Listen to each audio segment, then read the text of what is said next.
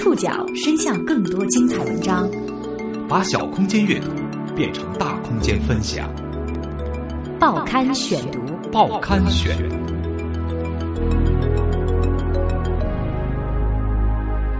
把小空间阅读变成大空间分享，欢迎各位收听今天的报刊选读，我是宋宇。今天为大家选读的文章摘自《南方周末》，将和大家一起来说说民间私塾。二零一四年秋季新学期伊始，私塾这种民间教育方式再度进入大众视野。从二零零四年起，大约有三千家私塾学堂在全国各地涌现。读经声响彻各地，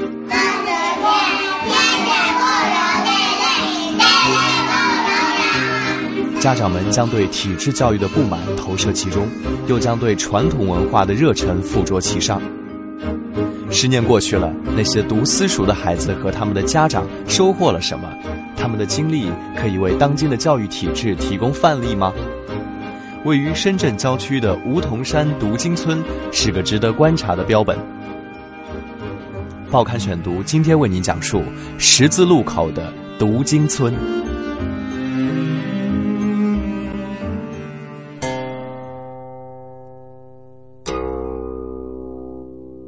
梧桐山是深圳的最高峰，山脚有着全国规模最大的读经村。在深圳这个以创新为标志的城市，教育的民间改革也是最先发端的。三四十家私塾。散落在火柴盒式的民房里，在山脚的小巷间游走，冷不丁，某某学堂、某某书院的匾额就会出现在眼前，而孩子们整齐的诵读声也从窗户里跳出来。在最火爆的时期，有近千名孩子放弃了体制内的学校教育，到梧桐山读经诵典。四岁开始读私塾，嗯。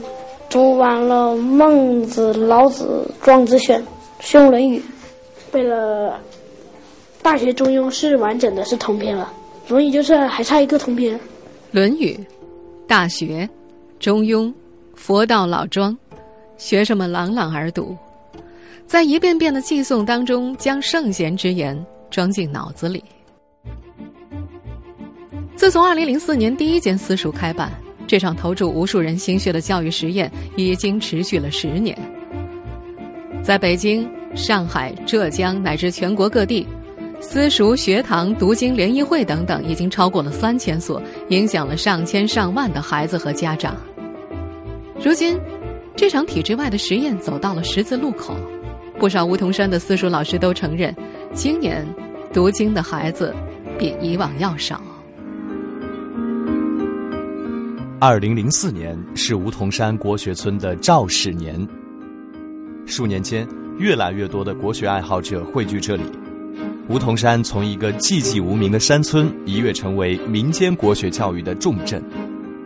报刊选读继续播出：十字路口的读经村。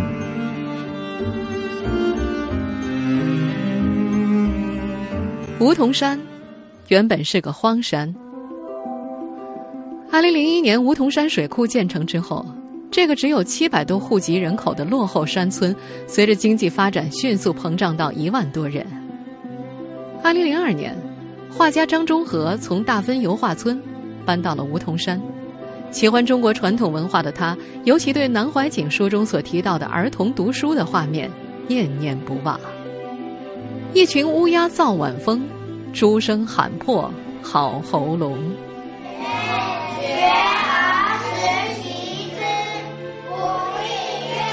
他的儿子在二零零一年出生，张中和决定要按照传统私塾的方式进行教育。风景秀丽而房租便宜的梧桐山被他视为施行这种教育的理想所在。二零零四年，张中和找了几个朋友的孩子，周末过来读书，并且取名为蒙正学堂，后来更名为德谦学堂。数年间，在他的拉动之下，越来越多的国学爱好者汇聚到这里。小学教师、餐馆老板，他们纷纷在梧桐山开办了自己的私塾。这是属于这个真正意义上的，那么是从二零零七年冬天开始，然后呢，逐步就越来越多。梧桐山最辉煌的时候，一所所学堂像雨后的蘑菇般纷纷生长，堂主们互相鼓励：“哎，以后的梧桐山的圣贤啊，得一卡车一卡车的往外拉呀。”但是今年，张中和的学生只有最多时的一半儿，出现同样状况的私塾也不在少数。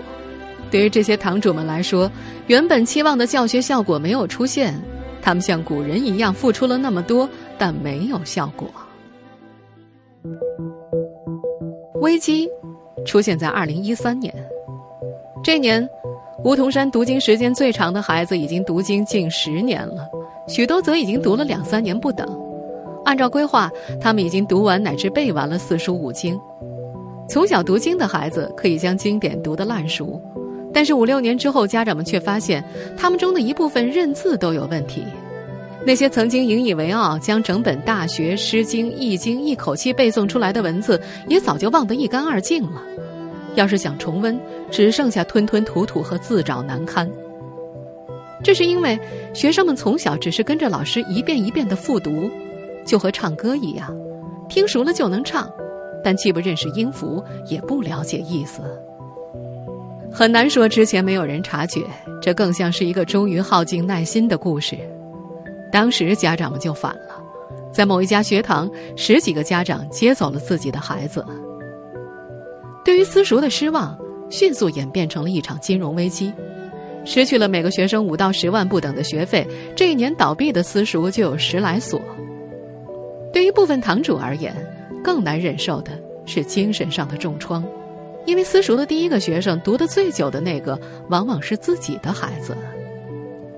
二零零九年在梧桐山开办几千学堂的刘海峰的第一个学生，就是自己五岁的女儿。曾经的每一天，他带着女儿诵读古书，将“子曰成人，孟曰取义”读得口干舌燥。他想让女儿逃离体制教育的深渊，想让她变得不一样，结果换来的却是互相辛苦。疲惫的父亲语气累极了，他已经完全不愿意读经了。二零一三年，刘海峰关掉了自己的学堂，离开了梧桐山。风雨飘摇啊，堂主们说这是梧桐山最动荡的时候。现代意义的儿童读经运动在中国大陆兴起于上世纪九十年代。主要推动者是台湾学者王才贵。随后二十年，他成为大陆民间读经运动的精神领袖。他宣扬，凭着经典本身的价值，老师只有一杯水，但可以给学生一条河。不少民间私塾兴办者们就这样被鼓动着上路了。报刊选读继续播出：十字路口的读经村。在一千余场的讲座当中，王才贵的理论一以贯之。他觉得中国的孩子们需要学习中国的经典，学习的方法简单明了，那就是大量的读经，大量的背诵。所以我们利用他强大的记忆力，他还不能理解的时候，我们就自然的教他，只是记忆，不必了解。怎么记忆，就是反复练习。王才贵的这段声音来自于在网络上广泛流传的1999年他在北京大学的一段演讲。与其教语文课本，不如教《三字经》。他的观点最大的特色就是对于经典的推崇。他觉得上语文课不如读《三字经》之类的同盟读物，读同盟读物不如读唐诗，读唐诗不如读古文，读古文不如读四书五经。读了四书五经，其他的也就无需花时间。这被誉为教育的经济学。你要学诸子百家，不如学四书五经。四书五经学会了，诸子百家没有不会的。四书五经里面以四书为标准，四书要以《论语》为开头，所以中国人要读的第一本书就是《论语》。这一本书不读，万里废你是中国人。而读的过程也无需讲解和认字，不认字的跟着老师读就好了。学会拼音之后自己看，高深的内容小孩子本就无法理解，而且即使不理解，经典也自有妙用。在王才贵流传最广的一次演讲当中，他举了一个例子阐释经典的魔力。因为怀孕的母亲坚持读了十个月的《论语》，出生的孩子不仅相貌不凡，而且知理懂事，晚上还不哭不闹。因此，我们建议怀孕的母亲天天能够帮你的胎儿听。几个月下来，他的头脑神经就比较发达，他的性情就比较平和，奠定一生学习的基础。因为私塾堂主说出了自己的理解，这第一批推广读经的人呢，许多都是佛教徒。读四书五经啊，和读佛经感觉差不多嘛。这还是一种推广的不二法门。由于不讲解，读经教育当中对老师的要求简化到了极点，只要是对私塾教育感兴趣者都可以组织私塾。在梧桐山，私塾的堂主和老师们背景各异：辍学学生、茶艺服务员、IT 工程师、餐馆老板、报社编辑、健身教练。热爱国学的人们汇集到梧桐山，他们一边自学一边授课。最主要的教材就是王才贵编写的一套注英版的国学经典诵读系列。都是以孩子为主，老师只是起到一个指导引导的作用。嗯，比方说像他们读书啊，呃，老师没有对他们有嗯太多的要求。在王才贵的叙述里，凭着经典本身的价值，老师只有一杯水。但可以给学生一条河。所谓书读百遍，其义自现。那么这么高深的东西，在他年纪小的时候，怎么教给他呢？那老天不是开给你一条路吗？你就囫囵吞就好了。现代人最讨厌这句话“囫囵吞”，认为不了解就不能读，不啊不了解而读书叫死读书。现在把书读死了，他才能活用。不曾死读书的人，到最后就死一辈子。永远活不了。私塾老师吴太雪在高二的时候接触到了读经，那时候他的学习不上不下，听了王才贵的讲座光碟，才突然觉得，哦，原来经典的价值那么永恒。他立誓将《论语》读完一百遍，说不定对数学也有帮助啊。还没读完呢，吴太雪就退了学，辗转来到了梧桐山。如今在吴太雪的私塾里。每天都二十四小时循环播放着一位法师对于《弟子规》的讲解，无论学生是在上课、玩耍，还是在吃饭，又或者根本不在屋里，电视里的谆谆教导都永不停休。这是一种混杂着教育观和文化情怀乃至文化自尊心的理念。人们将对体制教育的不满投射其中，又将对传统文化的热诚附着其上，最后形成的。既有一种宗教性的热诚，也有一种使命感。他们觉得自己是在为国家和民族培养真正的人才。读经的雄心还不止于此。一位私塾的堂主说：“我们要培养的人物啊，能够引领人类前进的方向。”在这家私塾的教学规划表上。学生除了要读背四书五经之外，还要在六年的时间之内，用同样的方法，在完全不懂外语的情况之下，跟着录音机朗读背诵英文的十四行诗、德文的圣经、法文圣经以及日文的《论语》。与体制内教育的强烈对比，吸引了许多热诚的家长。学校沉重的课业负担。白热化的考试竞争，乃至复杂的人际关系，都推着家长将孩子送入另外一种听起来更加纯粹而又雄心勃勃的教育。唉，现在大学读出来也找不到工作呀。我想让孩子了解一些传统文化，变得知礼，这是很多家长频繁给出的理由。北京师范大学国学经典教育研究中心的主任徐子教授发现，这是一种乌托邦。许多读经教育的推动者热衷于培养圣贤。而传统文化教育的目的，在他看来，应该是培养既有知识又有文化的现代中国人。堂主们会告诉家长读经的好处，在古文方面，读经一年有高中语文程度，读经两年有大学语文程度，读经三年有中文系语文的程度。对于这种宣传，徐教授很肯定，哼，这是不可能的。对传统文化迷信般的热忱，让不少家长选择将孩子送进梧桐山。这里甚至成为了问题少年的治病处。家长们期望国学能让自家的孩子变得知理明事，他们的期望成真了吗？报刊选读继续播出：十字路口的读经村。二零一四年八月二十三号，背诵了四天四书五经，十五岁的崔小萌决定退学。一大早，他给父母打了电话，要求接他回去，语气果断，但听着又有些失落。我是来学国学的，不是来背经的。崔小萌退学的鹿鸣学堂是梧桐山规模最大的私塾，学生人数常年超过百人。六岁那年，崔小萌就在鹿鸣学堂待过一年。那时候学堂还没有搬来梧桐山呢，在深圳市内的一个小区里，学生只有他和堂主孟丹梅的女儿两个人。那时候，每天他和堂主的女儿从早到晚的读，但读什么都忘了。崔小萌有印象的是。那时，堂主的女儿好像得了厌食症，每天背完经、吃完饭就要吐。一年之后，崔小萌被父母接回了家，再次来到鹿鸣学堂的时候已经十五岁了。她是作为问题少女被送进来的。崔小萌说：“老师面前我很乖的，但是在学校天天打架。”崔小萌代表了一大批被送来私塾的学生，问题少年。一位私塾堂主说：“家长们呢，把孩子送来私塾的动机有两种啊，一种是真的有传统文化情怀的，另一种就是孩子太顽劣了，在学校混不下去，想用传统文化在道德上治病。现实情况是后一种占的比例更大。”呃，我背过的《大学》《中庸》《论语》《孟子》《易经》正在背。说话的这个孩子叫做邱伟。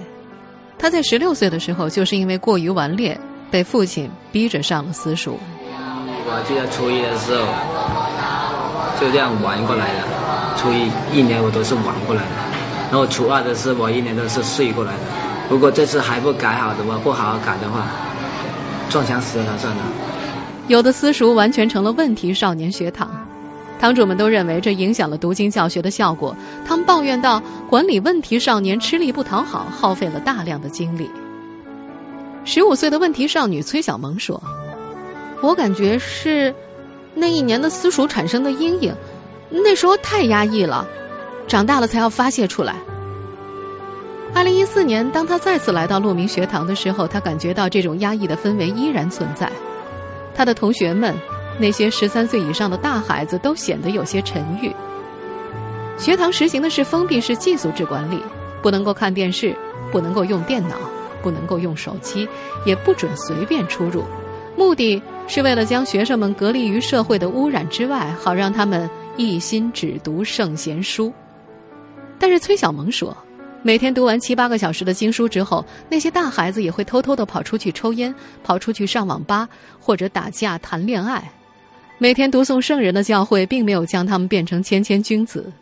崔小萌说：“有的比我在学校认识的坏学生还要坏呢。”他想了想，接着补充：“嗯，就是那种阴阴的坏。”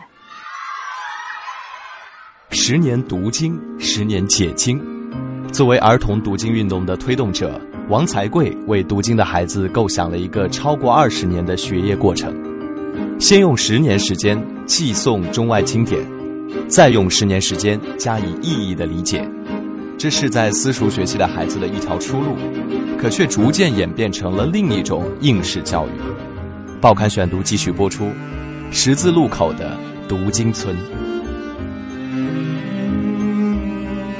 二零一二年九月二十八号，王才贵的文理书院在北京正式成立。这所私塾路上的清华北大，面向全国招生，标准可谓严苛呀。能够背诵经典三十万字以上，其中要求中文二十万，外文十万。私塾堂主孟丹梅的女儿只背完了二十万字，是作为陪读生进去学习的。但是，一位同学告诉崔小萌，孟老师的女儿曾经说过，她其实。想当明星，一直到今年，书院才有了两个学生真正达到了背诵三十万字的要求，一位还来自台湾。北京师范大学国学经典教育研究中心的主任徐子对此不以为然。我觉得这显然不合理啊！现在我们国内最有学问的学者是古典学者，也没有人能背诵三十万字。但是，这个标准却实实在在改变了崔小萌和他同学们的生活。原先对于背诵，学堂并没有严格要求。现在则有了包本的制度，所有的学生都要求将某本经典读诵百遍之后进行包本。包本的意思就是一次性背诵，同时录像，作为以后进入文理书院的证据。那些原本几年前就背完的学生，由于没有录像，背了也不作数，重背的时候又早忘得一干二净了，狼狈不堪。这成了一种变相的考核，学生和老师围绕着进书院开始紧张运转，一堂读经课的时间也从六十分钟增加到了一百分钟。老师这么动员他们：“哎呀，读经的孩子不上书院没前途的。”可是，在崔小萌这个十五岁的少女看来，多一个上书院的，学堂名气就大很多呀，方便招生赚钱呗。在这里，一个学生一年的学费是五万块，这不就成了另外的一种应试教育了吗？崔小萌本来想离开体制学校，可是没想到又进了另外一所读经学校。不过，虽然有学生不断退学，但是如今的梧桐山依然吸引了一大批有国学情怀的家长。他们将孩子送入私塾，自己也在山上租房子陪读，这让梧桐山的不少堂主有些得意。作为体制内的学者，北京师范大学国学经典教育研究中心主任徐子也部分认同民间私塾的作用。读经的民间推动者呢，对于这轮国学教育的兴起是有功的。如今环境本身也有利于私塾办学，虽然在法律上还处于灰色地带，但是政府没有打击。而是默认。深圳市福田区教育研究中心的副主任姬成忠的态度，代表了一批体制内教育工作者的看法。对教育的探索嘛，是一件好事。但如今的梧桐山，显然已经不是一个探索教育方向的好地方。随着私塾村的名气日益高涨，商铺、客栈、素食店、茶道馆，还有教授辟谷的医馆。乃至宣称自己有特异功能的算命馆都纷纷迁到了梧桐山。由于房源被挤占，房租在一年内翻了几番，私塾不得不越来越向村子的深处发展。堂主们甚至想过联合起来反抗村民涨房租。过去，私塾往往是村庄供养的对象，如今则成了村民们的摇钱树。村民们也没有办法理解这些私塾先生。读私塾的孩子里几乎找不到本地人家的小孩儿。学而时习之。从早到晚，孩子们都要齐声读经，声音震动四邻。孝悌三百千，《论语》，孟子，《大学》，圣人们的谆谆教诲借由孩子们的口朗朗而出。但是村民们没有被教化，反而经常恼怒不休，抱怨噪音扰民。在这种环境之下，作为最早的私塾创办者，张忠和依然有梦想。他说：“哎呀，培养圣贤很难的，万分之一的概率吧。”他也承认，大部分人都成不了圣贤，但只要培养出一个，就算是成功的。他的话有些像为自己鼓劲儿。梧桐山呢，是开风气之先的地方，我敢说呀。十年之后，这里肯定要出一个圣贤的。在这里读私塾的孩子们不会想到，他们身上承载着一个如此高远的教育理想，在一个闭塞的山村之中，实现孔孟之道的现实传承。